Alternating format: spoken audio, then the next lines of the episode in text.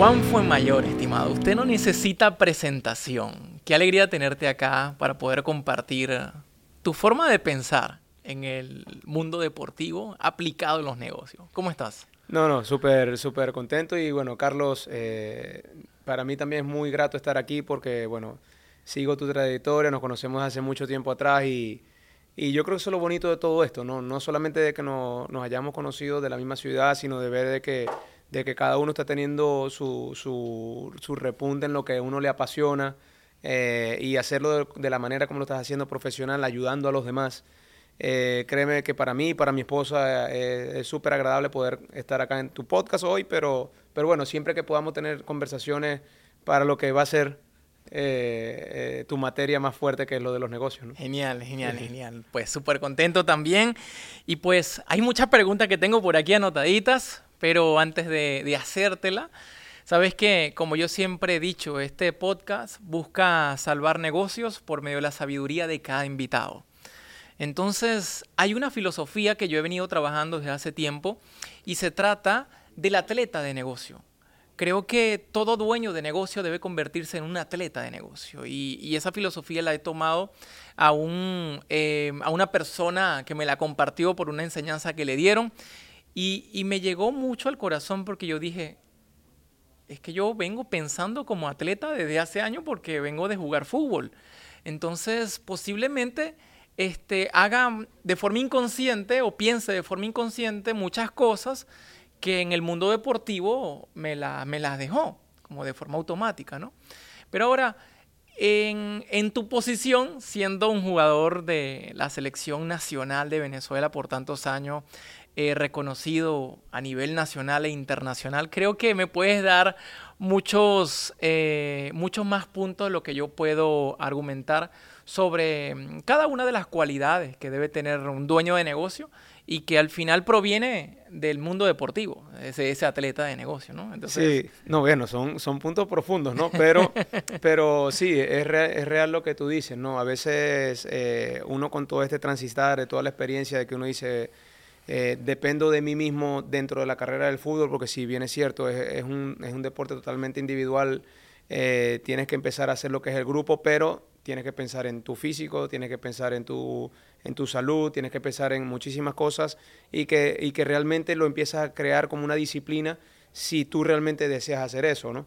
En, en mi caso, eh, siempre fui bastante responsable con, mi cuerpo, con, mi actividad, que era el fútbol en este caso, y que siempre quería como que vivir el momento, pero llevar un más, más allá y que siempre la gente dijera, wow, puedo cumplir con responsabilidad lo que estoy, lo que estoy diciendo, ¿no? Em, pero bueno, fíjate que todo esto que estás tocando tú con lo del tema de salvar negocios, que aplicar ahora dentro de esta parte cuando ya uno está más avanzado, eh, eh, viene una parte contradictoria y yo creo que ahí te, paso como que la pregunta a ti también en el hecho de que eh, uno como atleta, y tú lo sabes, uno sí se crea hábitos y, para poder seguir subiendo en lo que es tu carrera, pero el, atleta como tal también a veces se acostumbra al decir, bueno, yo fui atleta, todo lo tienen que hacer por mí porque te empiezan a crear un círculo para que, para que tú estés tranquilo, por así decirlo, ¿no? Entonces, ya lo que viene ahora, la parte de negocios, yo creo que es muy importante para, para uno como, como persona también reconocer en qué tú eres bueno y en, en qué te puedes ir también ahora creando tu grupo para que ese negocio que tú estás pensando hacer, diga, bueno, mira, eh, como dijo Henry Ford, que así como, como tú este, estás diciendo lo del tema del fútbol, a mí me quedó también mucho esa frase de Henry Ford, mira, yo no me la sé todas, pero yo nada más en mi escritorio tengo muchos botones y al, no saber algo, toco ese botón y el especialista de esa pregunta te va a responder. Entonces, ¿por qué? Porque se, fue codeando con y fue creando su círculo eh, eh, con lo mejor que podía. Entonces, eh, yo creo que ahí es un, es un punto muy importante y clave en lo que tú estás haciendo en, a nivel de, de tu trabajo con todas las empresas, porque eh, creo que es el punto de principio de lo que puede ser el negocio de cualquiera de nosotros. Y bueno, quiero también, eh, también darle esta parte de, la historia a mi esposa porque también hablamos mucho de este tipo de, ejemplos. ¿no? Genial, genial. Súper, súper. Me contenta mucho y sí, es así.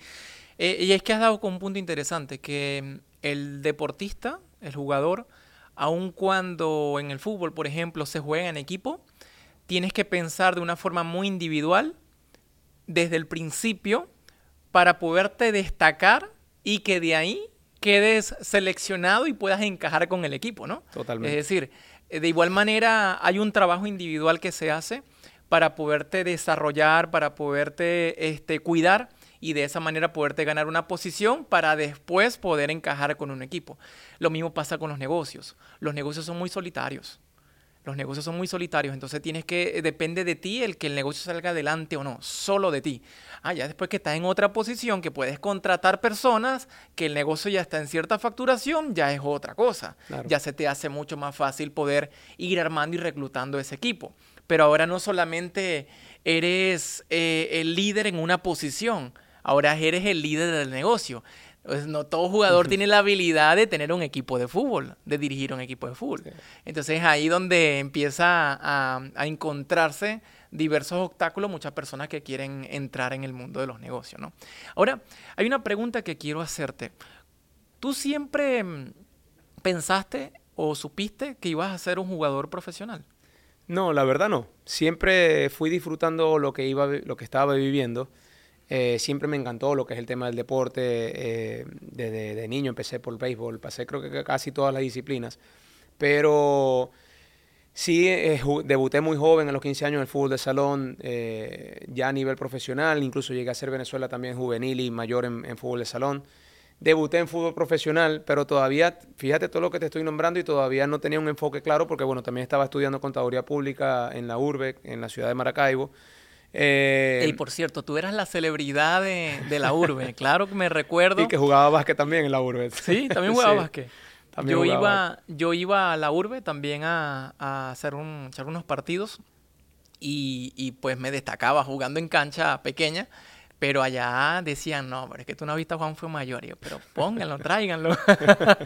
sí, buenos años, de verdad que muy buenos años. Pero fíjate, eh, yo termino mi carrera y ya para el último semestre, estaba en el, en, el, octavo semestre, fue cuando recibo la primera llamada de Richard Páez a la selección. Y créeme, Carlos, que en ese momento fue cuando también me cambió eh, muchísimo el panorama. Si bien es cierto, ya se estaba perfilando todo, estaba jugando torneos internacionales eh, con muy buenas participaciones, pero eh, el fútbol en Venezuela tampoco me daba como con una garantía como para yo decir, bueno, voy a soñar con esto, ¿no? entonces eh, fue cuando me llama Richard que yo dije, bueno, le dije a mis papás, bueno, ahora, ahora creo que sí ya es el, no necesito otra señal porque ya está muy claro y ya voy a terminar los dos semestres que me faltan, pero voy a, voy a por todas con esto, ¿no? ¿Con quién estabas jugando cuando te hicieron esa convocatoria? ¿Qué eh, con el Unión Atlético Maracaibo, pero estábamos jugando, me acuerdo que estábamos jugando en Uruguay contra Fénix de Uruguay en la Copa Libertadores del 2004, que mm. por cierto en esa época fue la primera vez que un equipo venezolano ganaba fuera de Venezuela, ganaba en Uruguay. Y yo llego al hotel después emocionado porque era una victoria histórica. Me meto en todas las páginas de internet, bueno, para ver la noticia del partido. Y en todas decían de que, bueno, que la novedad era que yo estaba convocado para la selección. Y yo no me creía la cosa, me metí en otra página, volví a aparecer lo mismo, que yo era la novedad. Y llamo a mis papás en, Venezuela. No, mira, estaban brincando porque yo lo habían anunciado en todos los medios venezolanos. Y entonces ahí fue que, mira, te lo cuento y se me, recuerda mucho. Entonces fue en ese momento cuando yo le dije, wow, o sea, creo que ya la historia cambia. Ya la historia cambia porque ya al tocar selección, ya también eh, los contratos de así sea estando en Venezuela, todo te cambia. Y fue así fue así. Entonces yo dije, bueno, ya, ya, ya no necesito que Diosito me mande más porque me la, me la está poniendo en bandeja de plata. Muy fácil el reconocerlo. Y te graduaste de contador público también. Sí, sí. Sabes que hay una historia que yo no, no creo que la recuerdes mucho, pero estábamos en Gallego y el tema era que yo venía de, de, jugar en el Unión, jugué con el Ital Maracaibo y luego jugué con el Zulia. Em, y tuve un mes para tomar la decisión si mantenerme jugando o dejar de jugar. Porque el entrenador que llegó no aceptaba que pudiera, que, entrenara eh, solo un horario en vez de los dos horarios que teníamos, debido a que yo estaba en clases. Entonces no me aceptaba que fuera solo en un horario, solo el de la tarde, porque en la mañana estaba en clase. Entonces el tema es que me dio el jaque mate. Entonces me dijo, o, aquí o allá. tienes que tomar una decisión porque se viene el corte. Entonces el tema es que estaba yo con ustedes en el gallego y estaba entrenando con ustedes también de la mano con, porque cuando yo estaba con él, cuando me estaba probando con el Zulia, todavía era ficha de, del Unión, Unión, sí, la ficha directamente. Entonces tenían que, tenía que estar relacionado con el Unión. Entonces, bueno, estaba Carlos Maldonado, estabas tú, estaba Angelucci, estaban todos los de la selección. Y, o gran parte de ellos. Y no recuerdo nunca un momento donde yo agarraba, aprovechaba el momento de, de estar con ustedes ustedes porque pues ustedes estaban en la en la primera hay que decir que nueve años tenemos tuyo de diferencia sí sí sí en plena eh, pues sabes que nosotros siempre jugábamos con, con, con ustedes para podernos destacar para podernos ir fogueando. Bueno el tema es que yo siempre aprovechaba el espacio de estar con ustedes para preguntarle qué les parecía si seguir jugando o no sé yo porque mis padres me dejaron la decisión a mí entonces ellos me dijeron, ambos, parecía que se, hubiesen puesto de acuerdo, no sé si, si fue así. Por cierto, mamá está aquí conmigo. Ustedes no se pusieron de acuerdo con eso, ¿verdad? Sí se pusieron de acuerdo. Ah, sí sabían los dos, ¿viste? los dos me dieron la misma respuesta y es que mm, la decisión la tomas tú. Y bueno, yo lo que hacía era preguntarle a ustedes. Y tú fuiste la única persona que me dijiste, no le pare bola a este poco de vagos porque ninguno de estos quiso estudiar. Así que si tú quieres estudiar y también quieres jugar, lo puedes lograr. Así me lo dijiste. Y yo me quedé con eso. Wow, o sea, de verdad sí se puede también, porque ellos me estaban poniendo a escoger solo una cosa. Y la mayoría de los jugadores, bueno, la mayoría no, todos. En Venezuela nada me dijeron, graduados. Sí, todos me dijeron, Carlos, el problema no es tu talento, todo, todo eso está bien. El problema es que si tú te lesionas, ¿qué va a pasar? O sea, y todos me decían, yo no estudié nada, desde muy temprana edad, abandoné los estudios. Así que esto es mi vida. No me puedo lesionar. Y si me lesiono, no sé qué voy a hacer con mi vida. Tú tienes la oportunidad de poder escoger ahorita en la universidad, de poder hacer carrera. El tema de Venezuela es que no hay garantía de qué más podemos escalar acá. Entonces los muchachos también estaban eh, sentidos o dolidos por la misma experiencia que ellos habían tenido, ¿no? Y al final esa fue la respuesta que me dio la mayoría y esa fue la decisión que tomé. Esa fue la Mira, es relativo, porque si te pones a ver y si eres realmente crudo, si tú te gradúas de odontólogo y ni Dios lo quiera, te pasa algo en una mano y no puedes trabajar más de odontólogo, ¿qué vas a hacer? O sea, eh, creo que creo que puede pasar con cualquier carrera con cualquier carrera o sea yo creo que ahí también nosotros eh, tener como que un backup sí es bueno tener un backup eh, me pasó prácticamente la misma situación que a ti también con otro entrenador pero que que bueno, no sé, o sea, circunstancias, yo seguí entrenándome, seguí estudiando eh, y ya después yo estaba listo para cuando me llegó nuevamente la oportunidad, ¿sabes? Porque, bueno, ya, ya eso es pasado, pero a lo mejor hubiera seguido entrenando con otro equipo y, el técnico salía y la historia hoy hubiera sido otra, no estuviéramos hablando de Salvando Negocios, que ya es algo súper exitoso y que vuelvo a felicitarte, estuviera haciendo otra cosa, no sabemos qué. Pero eh, hoy en día, digo, bueno, fue una muy bonita experiencia que, que llegamos a tener cada uno en diferente, pero... Eh, pero son parte de las decisiones de la, vida, ¿no? Son parte de las decisiones de la vida y, y tampoco hay que meterle mucho como que más, más dedo a la llaga porque, bueno, Vuelvo y te repito, eh, estoy súper orgulloso también de lo que estás haciendo. Todo se da por algo. No, genial. No, entonces te creas, yo me disfruto ahorita la cosa. Los días sábados yo voy a jugar igualito. Sí. Y allá me luzco. Aquí tengo a uno que me acompaña a jugar también y bueno, él sabe el nivel que juego yo. pero no, no es lo mismo, no es lo mismo, no, es el mismo ritmo. Pero bueno, ya es disfrutar. Sí, sí, sí. Ver, eh, entrando un poco en materia de lo que viene siendo la mentalidad del deportista, ¿no? Eh, ¿Qué ¿Qué crees tú que sea aquello que te mantuvo firme manteniéndote en selección? Porque una cosa es llegar, pero otra cosa es que te sigan convocando. O otra cosa es seguirte destacando cuando están llegando los mejores del país a probarse. ¿Qué hace que te mantenga, que, que te mantuviste arriba en la selección? ¿Qué? Mira, ser yo. Ser yo, yo nunca, nunca vi competencia en nadie. Eh, yo tenía muy claro mis virtudes y mis defectos.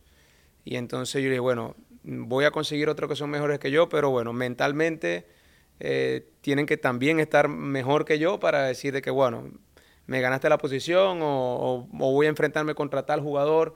Eh, puede ser mejor que yo, pero tienes que echarle también un camión, como decía Rocky Balboa. Pues, tienes que darle, darle duro para, para poder lograrlo, ¿no? Entonces, yo creo que eso es algo que, que no solamente pasa en el fútbol, que empezamos a compararnos y hoy en día más con el tema de las redes sociales, que, que yo creo que es una de, de las cosas que más ha, ha, dañado la mentalidad de la gente, que a veces vemos de que no somos sinceros con lo que yo soy, sino de que trato de compararme con alguien porque este alguien dice ser que es tal cosa.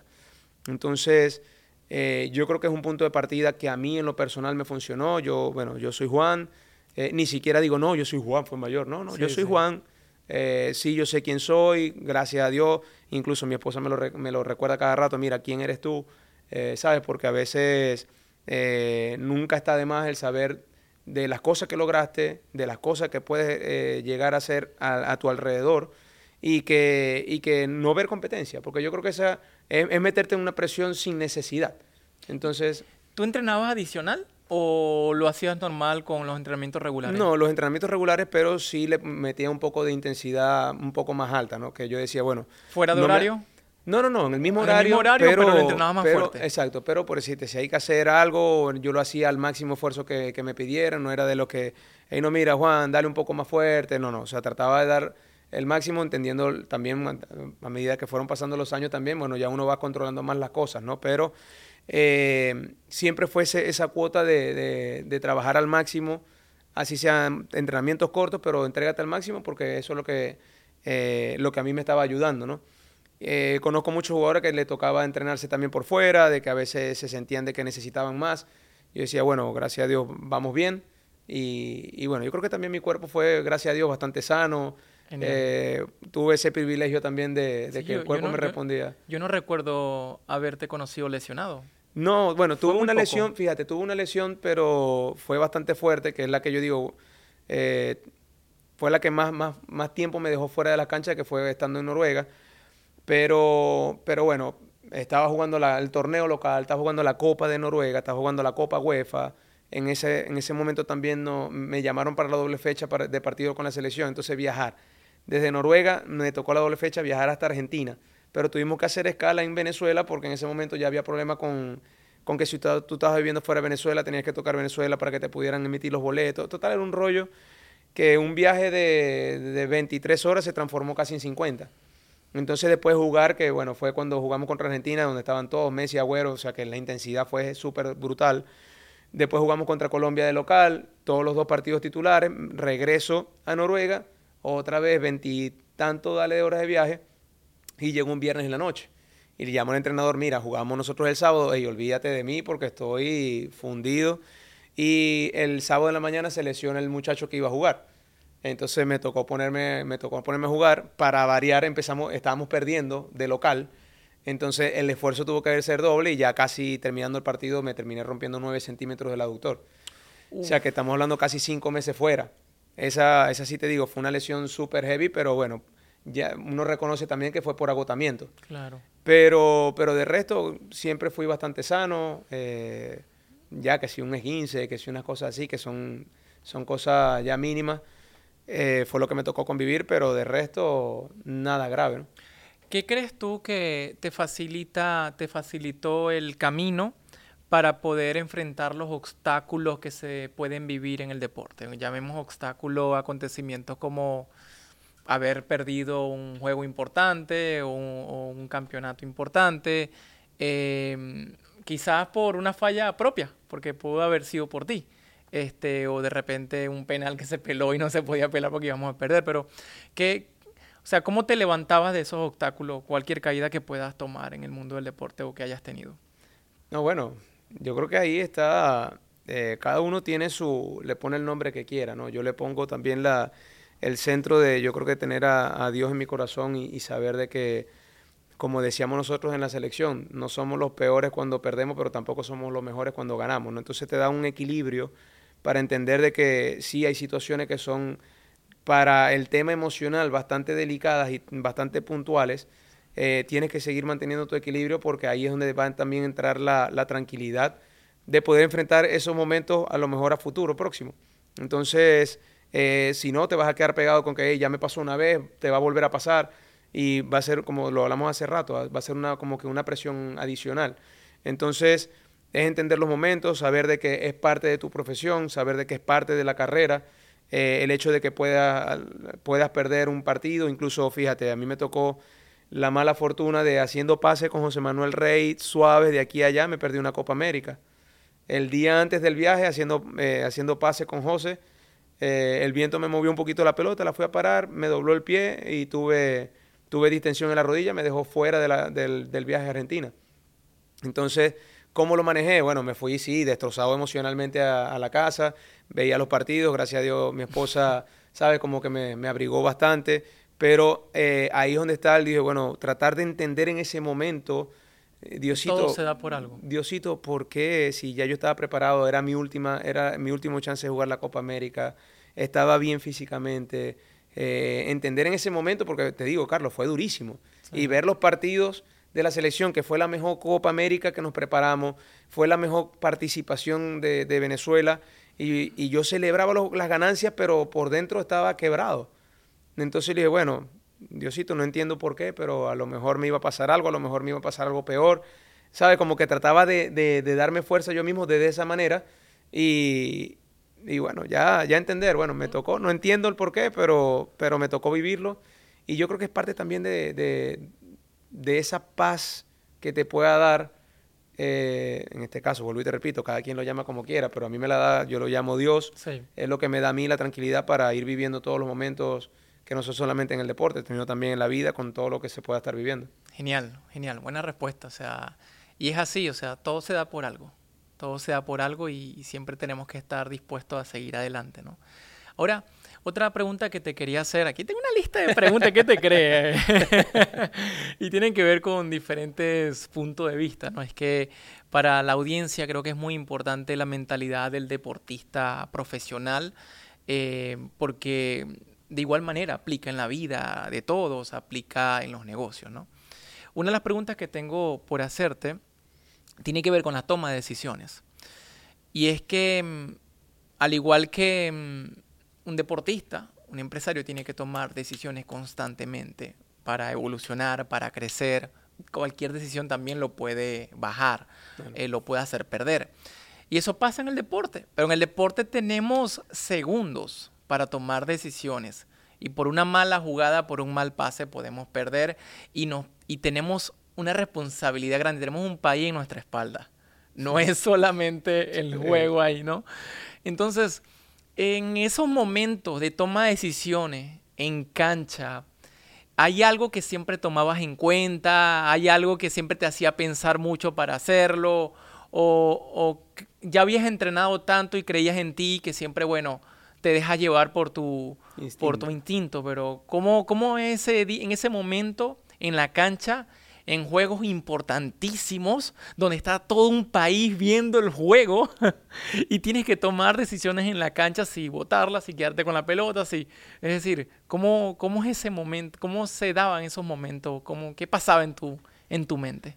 No, bueno, yo, eh, bueno, no sé si será por ese tema también de que estamos hablando de que, de que pude sacar la, la carrera universitaria, que por cierto fue contaduría y me tocaba analizar muchísimo. Eh, y que en mi posición también de defensor eh, tenía la ventaja también de poder ver desde atrás todo el campo. Entonces, eh, creo que hubo, un buen mix, porque bueno, ya yo era bastante analítico de cómo iba pasando las situaciones y, y ya lo demás era instinto, ¿no? Sí viene, vienen muchísimos factores, lo que es el tema de la práctica, lo que es el tema de, de los errores que cometiste cuando eras más, más joven, eh, si ya te pasó una vez, ya sabes, ya no lo repites, pero es automático, ¿no? Es como también el tema de los negocios, ya sabes, wow, esta decisión me fue mal, ya eh, no la voy a volver a repetir, ¿sabes? Este, yo creo que eh, eso, eso me ayudó muchísimo a mí a, que no importar, no importa, porque a veces también eso que tú tocas de que, wow, me está viendo un país, pero no, ya tú estás tranquilo de que ya estás ahí, sabes que, que ya, ya los demás también te están viendo como que eh. No es una competencia, sino que ya estamos todos ahí y no empezamos a ver diferencias, sino de que eh, es ya todo de, reacción. ¿Quién es el que está más atento a la reacción? Es el que, el que tiene la ganancia. Entonces, lo que es el tema de concentración eh, era lo que, más se, lo que más se maneja, porque a veces me preguntan, mira, a veces un estadio con 50, 60, 70 mil personas, ¿qué escuchabas? ¿Escuchabas los gritos? No, no se escucha nada. O sea, que a veces es contradictorio porque hay cornetas, hay música, hay bulla, y estás tan concentrado en el partido que escuchas nada más el, el, árbitro y escuchas a veces los gritos de tu compañero. El resto no escuchas más nada. Imagínate cómo cambia el ser humano, que eso a veces, eh, si uno lo puede hablar aquí, es, es, inexplicable. Pero ya entran otros factores del tema de concentración, de bueno, lo que estudian el cerebro y lo que estudian ese tipo de cosas, a lo mejor tendrán una respuesta más concisa, pero eh, sí se llega a manejar esa diferencia cuando ya estás tan concentrado que es solamente eso, escuchas el, eh, o sea, sabes que vas a escuchar el pito, sabes que vas a escuchar a tu compañero y hasta ahí, de ahí no pasa más nada. Hasta que llega el punto, salió saque lateral, entonces ya ahí sí como que el oído empieza a escuchar todo el ruido externo, ¿no? Es, es increíble. Es increíble. Y de hecho eso me está llevando al siguiente punto que te iba a comentar y me lo está respondiendo con ese punto, el poder de la concentración en la cancha. Porque también te puedes tener todo un estadio en contra de ti o del equipo porque estamos de visitante. Sí. ¿Ves? Entonces, este, ¿cómo mantener la concentración en la cancha aun cuando podemos tener mucha bulla a nuestro alrededor? Sí, eh, mira, eh, son sensaciones que son espectaculares. Son espectaculares. No todo el mundo las puede vivir también. Eso, eso hay que ser bastante eh, responsable en decirlo porque hay gente que no puede manejar ese tipo de presiones, hay gente que sí, hay gente más bien de que se aprovecha de esas presiones para ellos más bien como que elevarse, e, elevarse y, sacarle la piedra más a la gente, ¿no? Sí, sí. Pero, pero mira, son sensaciones que, me encantaron disfrutarlas, me encantaron. Eh, sí, ese punto de concentración, eh, bueno, ya te lo respondí, pero, pero es parte de eso, es parte de si estás disfrutando también lo que estás viviendo en el momento de la carrera, no importa dónde te toque, no importa lo que te digan, dale para adelante que aquí estamos, aquí estamos todos. Genial, genial. Es un punto, me, encanta la respuesta y un punto muy interesante porque a veces cualquier, eso pasa en los negocios. Es decir, si tú estás enfocado y estás concentrado en lo que estás haciendo, te va a ir bien, vas a resolver de la forma correcta, vas a sacar adelante el proyecto, pero si tu cabeza está en muchas cosas al mismo tiempo, eh, pierdes el foco, ahí es donde vienen los malos resultados. Mira, mira, Carlos, y fíjate que algo, algo que, que bueno, me, estás diciendo eso y no sé por qué me viene a la cabeza, pero cuando uno a veces eh, estás diciendo que ya uno empieza a tener su propio negocio, tú cuando estás trabajando con alguien cumples tus horarios, cumples, tratas de ser siempre puntual. Entonces cuando ya empiezas a tener tu propia responsabilidad, si mantienes el mismo enfoque de cuando estabas trabajando para alguien con tu negocio propio y sigues siendo responsable y sigues cumpliendo las horas, yo creo que no hay manera de que, el éxito no venga. Entonces, ahí yo creo que es un, es un punto bastante de, de inflexión para que eh, la gente dice, bueno, yo soy el dueño de mi negocio, no, me puedo parar un poco más tarde o, o puedo dejar de hacer esto, o no, lo hago después, o después hago esta llamada. No, yo creo que eh, es mantener ese enfoque porque ya es tu negocio y es lo que realmente tú estás queriendo hacer. Hazlo, hazlo como cuando trabajabas para alguien, en el dado caso. Pues. Correcto, totalmente. Juan, una pregunta que quiero hacerte. Eh, de todos los jugadores, así que pudiste haber compartido cancha, que son destacados y conocidos hoy día, ¿cómo, cómo, cuáles serían más o menos? Si los nombrarías, ¿quiénes son? Eh, si jugaste con Messi, si jugaste con mira, Ronaldinho, mira, ¿con quiénes no, en, mucho, en cancha? Mucho, Forlán, Messi, Verón, Macherano, Agüero, eh, Di María, eh, Macherano. De Brasil. De Brasil estaba Robinho, Luis Fabiano, Maicon. Mm. Eh, de Perú, Guerrero, con toda la banda, con, con Lozano, eh, Farfán. O sea, de los colombianos estaba Falcao, estaba Zúñiga, estaba Yepes. y estamos hablando de que Sudamérica es la potencia, a mi modo de verlo, lógicamente. Europa tiene una potencia también increíble, pero las eliminatorias suramericanas son bravísimas, bravísimas. O sea, va a jugar, va a jugar, qué sé yo, contra Chile cuando estaba Suárez, estaba, este, perdón, en Uruguay estaba Suárez, estaba Forlán, estaba Cavani, estaba, para ustedes contar, una banda increíble, ¿sabes? Chile también tenía una banda, Sánchez, estaba, eh, no, o sea que de todos los de Sudamérica que uno te pueda decir son, son bravos. Tuve la dicha también de poder compartir contra Luis Figo cuando eh, fue hasta Puerto La Cruz que jugamos Luis Figo y sus amigos. Mm. Eh, jugar en Bilbao contra todos los de España, jugar también contra la selección de España. Cuando venían de quedar campeones del mundo, donde estaba Pedro, estaba Villa, estaba, eh, estaba Xavi, estaba Buqué, estaba Iniesta.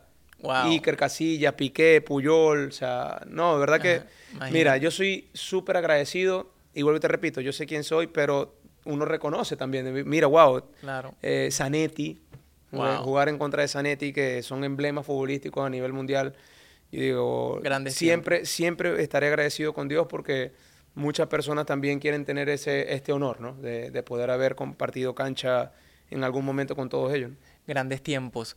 ¿Y en algún momento te sentiste inferior al, en algún juego o de repente iban a jugar con un equipo, no sé, Argentina? y No, fíjate que me hacen mucho esa pregunta porque, bueno, hay muchas imágenes cuando, cuando jugamos contra Argentina, contra Messi, bueno, Falcao, Forlán. Pero yo siempre comento de que, de que uno de los que, no es que me sentí inferior, sino que me hizo sentir de que me hizo sentir de que, wow, este, este me está pasando por encima, tengo que doblar esfuerzos, fue, fue Zúñiga, el colombiano. Te digo que, que, a todo el mundo le digo, era un buen momento de él, era un buen momento mío, pero eso no me lo hizo pasar ni Messi, ni Forlán, ni, ni Robinho, ni absolutamente nadie. Y que lo cuento con, con bastante tranquilidad porque es un excelente jugador, una excelente persona y que... Pero y te la puso difícil. Y me la, pero dificilísima. Y a los 15 minutos, a los, ¿qué? Como a los 25 minutos yo tenía amarilla. Y seguía atacando y seguía atacando y me seguía llevando y más presión que César me decía, te voy a sacar porque ya tenés amarilla y el tipo sigue atacando y yo no me vas a sacar porque si no vamos a tener un rollo tú y yo. Este, pero terminamos ganando ese partido 2 a 0. O sea, ojo, nos salvamos un par de oportunidades que, que me llevó, hizo, hizo prácticamente un pase atrás y los otros la fallaron, gracias a Dios porque si no, ahí sí se me hubiera complicado y capaz que César me sacaba, no sé. Pero sí me las hizo pasar muy, muy ruda. El, esa es una de las preguntas que te iba a hacer, ¿no? Que mm, si mm, había, había un jugador en particular que te había costado más eh, atender, ¿no? O sea, enfrentar o, defender, ¿no? Y bueno, ya lo estás comentando con él. Eh, Messi en cancha, ¿cómo era? Mira, en esos tiempos, también era bueno, súper súper tranquilo, aparte que lo arropaban mucho porque todos los jugadores que te estoy hablando, estaba Agüero, estaba estaba Tevez, estaba Xavi, estaba eh, estaba Macherano, estaba no, tenían una banda increíble, tenían una banda de verdad que increíble, entonces sí era súper callado, pero eh, él tenía 24 años, yo tenía 29, yo también era bastante rápido, pero yo también explico de que no era el mismo Messi que que fue, que fue evolucionando también, ¿no? En ese momento todo era hacia el medio y yo dije, bueno, me la jugué. Eh, incluso está en todos los videos que yo me la jugaba a que él se fuera hacia su derecha.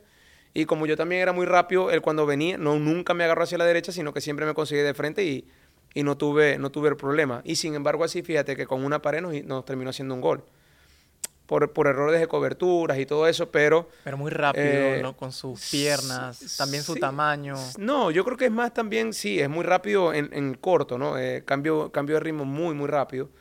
Pero, eh, vuelvo y te repito, yo también era rapidísimo y no estaba teniendo problemas. Incluso eh, yo le decía a los muchachos, hey, o sea, me dejaban 30 metros prácticamente a la redonda, él contra, contra mí solamente. Y le dije, mire, sí, yo soy muy buen defensor, yo soy muy rápido también, pero también necesito un respaldo porque a la hora de la verdad uno nunca sabe lo que puede pasar. Entonces, eh, pero quedó súper súper claro en los videos cuando tenía tanto espacio para enfrentarme que, que era bastante notorio que en cualquier momento podía pasar, ¿no? Pero mira, gracias a Dios Juancito respondió. Y mucho, mucho lo pueden ver fácil marcar a Messi porque dicen, él siempre se va a la izquierda, al ser zurdo siempre busca su ángulo para poder pegarle, ¿no? Pero te hace, te, el juego de él es tan impredecible que aun cuando solo maneja la izquierda, eh, pues también se, va, se va por las derechas cuando menos lo espera o hace unos cortes que no te los espera, ¿no? Pero en tu posición marcando a Messi en esos momentos, em, ¿le agarraste el juego? ¿Le identificaste su fórmula o siempre era difícil de marcar? Porque una cosa es lo que uno ve desde la, desde la pantalla, ¿no? Pero otra cosa en el campo de juego. No, siempre es difícil, siempre es difícil. Es más, siempre cuando, no solamente Messi, ya cuando estás ahí, siempre te vas a enfrentar a los mejores. De ese lado se te tira Neymar, de ese lado se te tiraba eh, o Robinho, de ese lado se te tiraba también, si no se te tiraba Suárez, se te tiraba también Forlán, o si no se te tiraba eh, Cavani, o sea eh, ya esos niveles, ya el que se te tire, eh, ya no importa quién, ya no importa quién. Sí, uno tiene un margen más de, diferencia que otro, pero ya, ya ahí entra mucho en juego lo que eres tú. O sea, de que ya no empieza la comparación porque tú también eres jugador de selección, ya tú también eres la oposición de ellos. Entonces, eh, eso que tú dices, sí, lo están viendo desde afuera, pero uno está apostando a lo de uno, uno está apostando a, ya yo necesito hacer esto, necesito como que eh, borrarlo eh, prácticamente del juego para que nosotros empecemos a tener también nuestras acciones. Entonces ya no empieza ese de que, wow, no estoy enfocado en qué es lo que tengo que hacer, no. Voy a hacer lo mío y que ellos después se empiecen a preocupar por lo que vamos a hacer nosotros. Eso también fue parte de la mentalidad que, que la selección también empezó a cambiar y, y, por eso los resultados se empezaron a ver tan, tan cada vez más seguidos, ¿no? Sí. Hay una de las cosas que yo siempre defiendo a, a Venezuela, que siempre lo critican tanto con la convocatoria al Mundial eh, desde hace tantos años. Y una de las cosas que yo defiendo siempre al país y a la selección es con quienes nos toca eliminarnos. No nos toca eliminarnos con cualquier equipo. Siempre nos toca eliminarnos con equipos mundialistas. ¿Qué opinas tú sobre eh, la convocatoria al, Mundial? ¿Por qué Venezuela no se le ha hecho fácil entrar a los Mundiales? No, eso no es un secreto, ¿no? De que estamos en la, eliminatoria más fuerte. Sí se nos ha escapado un par de oportunidades también por, por esa misma inexperiencia que, bueno, hemos venido evolucionando nosotros también, porque este Venezuela dentro de todo el ámbito futbolístico es la que, la que es más nueva, por así decirlo.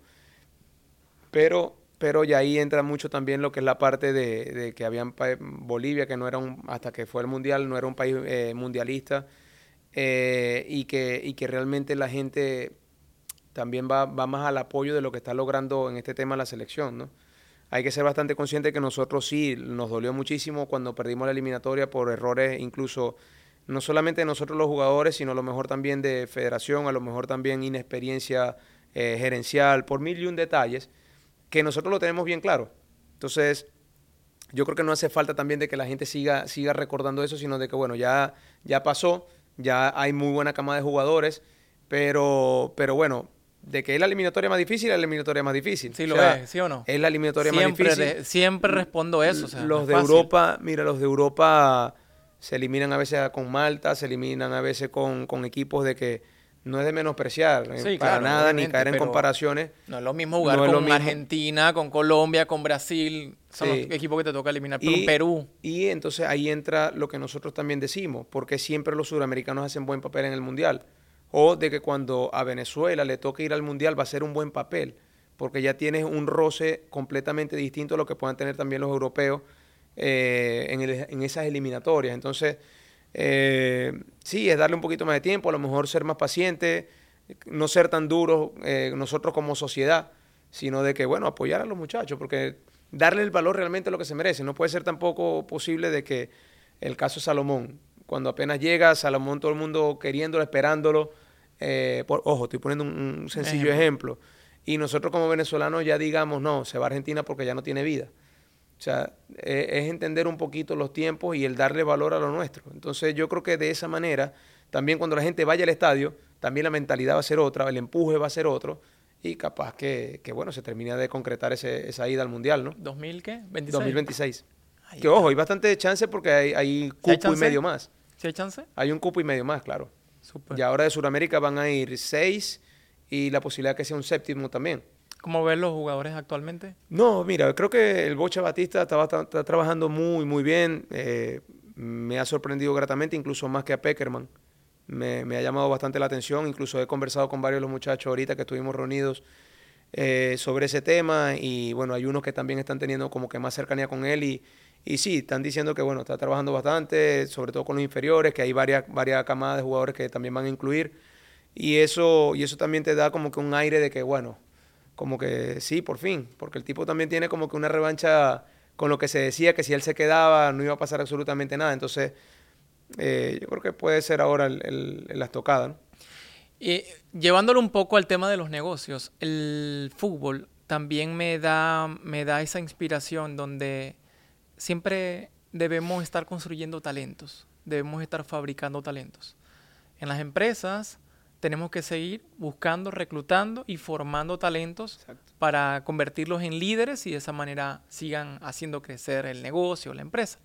Lo mismo pasa en el deporte, es decir, esto es un juego de fabricación, un ciclo de fabricación de talentos, donde día a día, siempre buscando como que entregar las herramientas de los errores que hemos podido cometer para que el camino sea mucho mejor. Yo creo que si el día de mañana llegamos al mundial, es gracias a todo el trabajo que se ha sido, que se ha hecho en años para poder este, ponerle el camino no fácil, pero sino un poquito más encaminado a quienes eh, están entrando en esta no, y recordar de dónde se viene, toda la historia que para poder llegar a ese punto, tienes toda la razón. Excelente. Una de las preguntas que te quería hacer en este tema de los negocios, tomando en cuenta que me estabas comentando este, un punto junto a tu esposas, junto a tu esposa, eh, es el negocio en pareja. ¿Qué opinas tú sobre el negocio en pareja? ¿Crees que es algo que funciona o es algo que no funciona? Mira, ya a mí en lo personal eh, me gusta, incluso este domingo eh, cuando estábamos haciendo lo del evento, eh, sentí un apoyo increíble, un apoyo increíble de ella, incluso algo que es tan mínimo y que le doy tanta importancia y que le agradezco porque ella con su evento, yo estaba con mi evento, yo la apoyo en el de ella, ella me estaba apoyando aquí en este, pero fíjate que yo estaba tratando de decirle, mira, pero ¿qué tal si en este evento también puedes hacer lo tuyo? Porque creo que se puede hacer un, un momento y le no, ese es tu momento. O sea, yo voy a apoyarte para que sea también tu momento, para que lo puedas disfrutar y estar yo también pendiente de algunos detalles. Y le digo, wow, o sea, eh, sí, porque también eh, yo, lo he hecho con ella, no se lo he dicho, eh, pero yo creo que es algo ideal, es algo, ojo, no todo el mundo es así, no todo el mundo puede sentirse de que, eh, no, estar trabajando con mi esposa, no, no, si de milagro la veo en mi casa y ya hablamos y lo necesario, no, yo creo que nos acostumbramos y nos encantó desde que nos conocimos a... Han hecho varios proyectos juntos. Varios proyectos, juntos. siempre están involucrados en los proyectos juntos realmente. Por eso te hago la pregunta porque en el mundo de los negocios hay muchos mitos sobre... Pues yo también defiendo el, el, desarrollo de negocio en pareja porque junto a mi esposa es que lideramos los proyectos, las empresas y todo ello. Entonces hay muchos mitos sobre el tema del, del negocio en pareja dentro del mundo de las empresas y bueno, eh, este, por eso quería preguntártelo, porque al igual que nosotros, siento que, que juntos somos más fuertes que hacerlo, que el trabajo individual. Y sabes qué, Carlos, yo creo que lo importante también, la, la madurez que pueda uno también tener, primero como pareja y como persona, si, si tú también entiendes de que el negocio es una cosa y que el ser pareja es otra, yo creo que no se puede mezclar a lo mejor un, un nivel, un momento de tensión que tengan en el negocio no trasladarlo tampoco a lo que es ya la vida personal, porque si no también se pone todo mucho más delicado, ¿no? Entonces, eh, entran muchos factores con lo que es el crecimiento personal, que bueno, y yo, gracias a Dios, también, eh, bueno, tú sabes que también estuvimos en, otro tipo de negocio que te hacen crecer en esa parte de crecimiento personal y que te hace, wow, hey, ya va, estamos presionados, pero ok, uno de los dos siempre eh, es, como todo, uno es más calmado, el otro es más, es más nervioso, o, pero siempre entra parte del equilibrio y a veces fíjate que es contradictorio. Yo que soy mucho más relajado, más tomarme todo con calma. Eh, cuando me estoy así un poco nervioso, ella me dice, hey, pero ya va, cálmate. Todo Mutuamente tranquilo. Entonces, equilibrando. exactamente. Entonces yo creo que eso es algo que tampoco puedes conseguir de alguien eh, porque no va a tener ese nivel de confianza como para decirle, hey, ¿para qué te pasa? O sea, está, está, está fuera de contexto. Eso no te, lo, no te lo creo que te lo pueda decir alguien a menos que sea demasiada confianza dentro de tu empresa. Genial. ¿Qué es aquello que tú digas, esto es lo principal, que les haya funcionado a ustedes eh, desarrollando proyectos juntos? Si pudieras decir de todas las cosas, ¿no? Pudieran, mira, este, tener una visión clara, creer en el proyecto juntos, la comunicación, la transparencia. Si tuvieras que escoger solo una cosa, ¿qué es aquello que consideras tú que los hace tener una buena comunicación teniendo negocios en pareja? Bueno, son varias, pero me pusiste a escoger una y, yo creo que, pudiera ser la, comunicación. La comunicación, porque de ahí yo creo que se puede también desplegar las demás. O sea, me, estaba entre la transparencia y la comunicación, pero, pero, pero sí, yo creo que eso es vital. Incluso lo hemos conversado en varias oportunidades, ¿no? De que a veces dentro de todo lo que, el estrés que uno vive, mira, me comentaste eso. No, no, no, sí, te lo comenté, no te lo comenté. Entonces, ojo, gracias a Dios no son cosas mayores, pero eso te indica de que el tema comunicacional es súper importante al, al, momento de, de, hacia dónde vamos, al momento de qué es lo que queremos junto como familia y como pareja, eh, como negocio. Entonces me inclino un poquito más por eso. Genial, genial. Me contenta mucho. Juan, ya hay unas preguntas finales que te quiero ir haciendo este, que tiene que ver con, con tus proyectos, ¿no? Eh, recientemente hiciste un evento importante, Leyendas Vino Tinto. Esto es un proyecto que has venido desarrollando, lo llevaste a cabo en Houston. Eh, eh, jugaron estos días con Ecuador y ganaron, por cierto. cuéntanos un poco de este proyecto Leyendas Vino Tinto, ¿no? Mira, todo comenzó primero por, por, la manera de querer ayudarnos, de querer, de querer, de que por qué si nosotros como atletas a los 36 años ya nos llaman viejos, cuando realmente en el tema de negocios eh, vas a entrar, bueno, ah, pero tienes 36 años, eres muy joven. Entonces estás en, una, en, una disyuntiva de que eh, ya te sientes como capacitado porque en mi caso, ok, jugar a alto nivel manejar otro tipo de, gente, otro tipo de relaciones. Eh, yo dije, aquí hay que hacer algo porque nosotros como jugadores ninguno recibió algún partido de despedida o, por situaciones de que tuvimos que salir de Venezuela, todo el mundo tuvo que como que comenzar de nuevo sí, a lo mejor dedicándose a, lo que es el tema de fútbol, pero, pero muchos estaban haciendo cosas que no eran nada de fútbol, construcción, Uber. Por ahí fue que comenzó la idea de que, bueno, vamos a hacer algo porque primero no es de rescatar el ego, sino de entender de que, de que todavía podemos hacer algo, el físico todavía eh, nos puede dar como para este tipo de actividades y que, y que la gente también sepa qué es lo que está haciendo cada uno de los jugadores que ya se retiraron de la selección en, en X momento. O sea, eh, ya la gente sabe que yo estoy haciendo esto, ya la gente sabe que Arango tiene su, su, su, escuela de, de, perfeccionar la técnica, que ya saben que Giancarlo está de técnico. es como que rescatar lo que está haciendo cada uno y que la gente sepa, wow, qué es lo que está haciendo cada quien. Por ahí comenzamos. Y ahora se han venido, ha venido evolucionando muchas cosas con agregar, bueno, en este caso agregamos la fundación de Ismael Cala también, que, que estamos ayudando lo que es el tema de los niños. Ahora este, ya, se, ya se están uniendo otras selecciones que quieren hacer esto. Entonces, es ir evolucionando a medida que van pasando los partidos, porque yo no lo, yo no lo veo como un partido y ya. O sea, vienen muchísimas cosas que, que, vivimos en cada uno de los partidos. Tú lo viviste este domingo, que todos los medios de prensa que están afuera, que están cubriendo, que están obstinados, que no podían ver a la selección porque están fuera de Venezuela y que nos ven a nosotros, es darle un respiro a, a toda esa gente que también creció con nosotros y que ahora nos volvió a ver y que no pueden ver a la selección actual, porque la selección actual juega en Venezuela, y que ahora nosotros, hey, wow, mira, no importa, pero ellos fueron los que hicieron crecernos en el amor. Entonces también le estás dando un, motivo a la gente de salirlo, sacarlo de la rutina, en, así sean un par de horas, no importa, pero le estás dando eso también a la gente. Para nosotros como jugadores, el reencontrarnos, el volver a jugar, el volver a compartir camerino, créeme, Carlos, que es algo que comenzó como un sueño y que los mismos muchachos dicen, Juan, me estás haciendo hacerle chess leaks porque cada uno tiene su objetivo distinto. Eh, pongo el ejemplo de Leo Jiménez. Leo Jiménez se retiró sin, sin tener hijos y, el, y, el, y el, su sueño fue poder entrar a la cancha con sus hijos a jugar. Y no lo pudo hacer cuando era jugador activo. Y ahora, cuando empezó ah, con esto, que lo cumplió, se le salían las lágrimas y dice, lo pude hacer. Entonces, ya van agregándose cada vez que estamos haciendo este tipo de partidos, que próximo, próximamente tenemos que sentarnos a, lo que va a ser el próximo. Pero, eh, no, mira, encantado con cómo se está haciendo esto, labores sociales, labores futbolistas, eh, labores de negocios, eh, que todo el mundo que esté involucrado en esto de Leyendas Vino Tinto pueda, pueda beneficiarse, no sacar de provecho a ti como empresario, sino de que tú también puedas ver en el evento una alianza que, te, que nos beneficie a los dos. Eso es lo que, eso es lo que estamos buscando. ¿no? Genial. ¿Y cuál es la visión? ¿Hacia dónde va? Dame, dame un adelanto. ¿Hay otros equipos en mente? Sí, ya hay otros, lugares en mente. Hay otros equipos bastante grandes de Sudamérica en mente.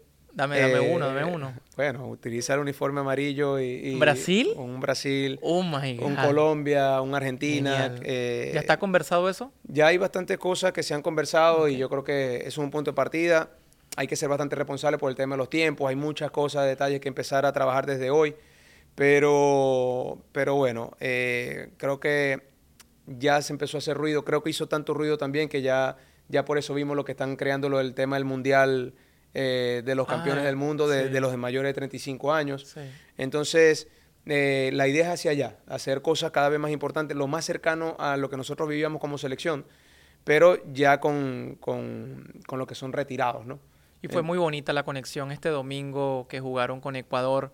luego de terminar el juego le dieron la oportunidad a las personas para que pudieran pasar a la cancha, tomarse fotos con los jugadores, acercarse a ellos, estaban firmando eh, las camisetas de todo. Fue muy bonito ese encuentro, fue muy bonito porque creo que era el sueño de muchas personas poder tener cerca a un jugador que, que le dio tanta alegría este, también por medio de un televisor. Y ustedes le dieron la oportunidad de que bajen de las gradas y vengan para acá y tómense fotos y firmen sus balones. Fue espectacular. Fue muy bonito. Fue muy, muy bonito. Incluso eh, Luis Vallenilla, estábamos en el almuerzo, salió, ya nos íbamos y dos personas se le acercaron. Le preguntaron si se podían tomar fotos. Luis, claro, claro que sí. Los muchachos ya de 20 años empezaron a llorar. Porque decía, wow, nosotros los veíamos y no pensé nunca que pudiera este, sentir esto y, son, son cosas que te marcan. tiene, tiene una gran intención este proyecto, tiene un gran propósito y esto va en grande. seguro que va en grande y bueno, vamos a darle con todo, estimado. Esto apenas comienza. apenas comienza y, y, bueno, parte, parte, como te lo dije, también... Eh, ahora, ahora se le volteó la tortilla, ahora parte de, nuestra intención también es de que, de que tú también empieces a clarificar muchas cosas de lo que, de lo que nosotros como proyecto podemos hacer porque para eso para eso hay que irse rodeando de lo que dije de las personas las personas especialistas a tu alrededor. Cada quien en su posición. Cada quien en su posición. Juan he disfrutado esta entrevista. Realmente estoy agradecido de tu presencia por acá. Ya vuelves a Houston. Eh, te extrañamos por acá porque recuerda que yo entrenaba contigo este los fines de semana.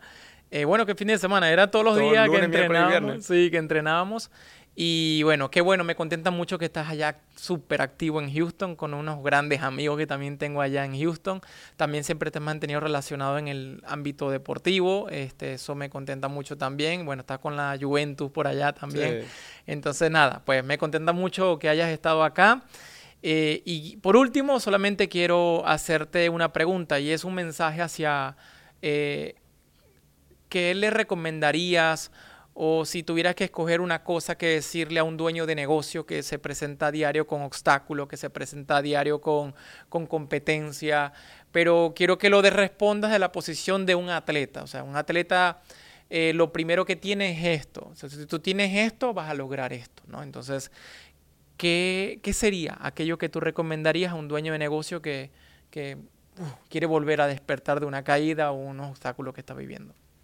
Mira, eh, interesante eso. Sí, porque el deportista también lo vive en la cancha. Sí, el deportista también lo vive, pero yo creo que... Tiene que levantarse. Yo creo que lo primordial es eh, lo que te decía, es entender de lo que tú eres y lo que tú quieres. O sea, yo creo que como empresario, eh, si ya, obstáculos como ya lo estás diciendo, lo vamos a tener absolutamente todos, pero el tener claro lo que, lo que tú como empresario quieres de tu negocio es no volverte loco porque, ¿sabes? Como que con la a, medida que sigas haciendo la disciplina de, las actividades que para el negocio es lo que le va a funcionar, en algún momento explota. En algún momento, y, te lo pongo desde mi punto de vista, nosotros estamos buscando algo como esto que me involucrara a mí con lo que es el tema del fútbol, que es lo que me apasiona, que es lo que yo soy, y que, y que por mucho tiempo estábamos buscándole la vuelta y hoy en día se concreta como leyendas Vinotinto, estamos hablando que son seis años después. Eh, y ya es un negocio y ya, ya, ya es una empresa que se está formando y yo creo que es lo que, lo que pudiera decirte, es de persistir, persistir, nunca bajar la, nunca bajar la, guardia, porque así como hay que sudar los 90 minutos, uno puede decir también de que puede, puede cambiarte la vida de tu negocio en una semana, puede cambiarte el negocio en un mes, nunca sabes, pero si hace tu máximo esfuerzo, creo que va a valer la pena. Genial, gracias por la respuesta. Qué mejor que eso. Estimados, Juan fue mayor. Pueden ver, escuchar este podcast en todas las plataformas de audio y vernos por YouTube. Gracias por estar presente y nos vemos en el próximo episodio.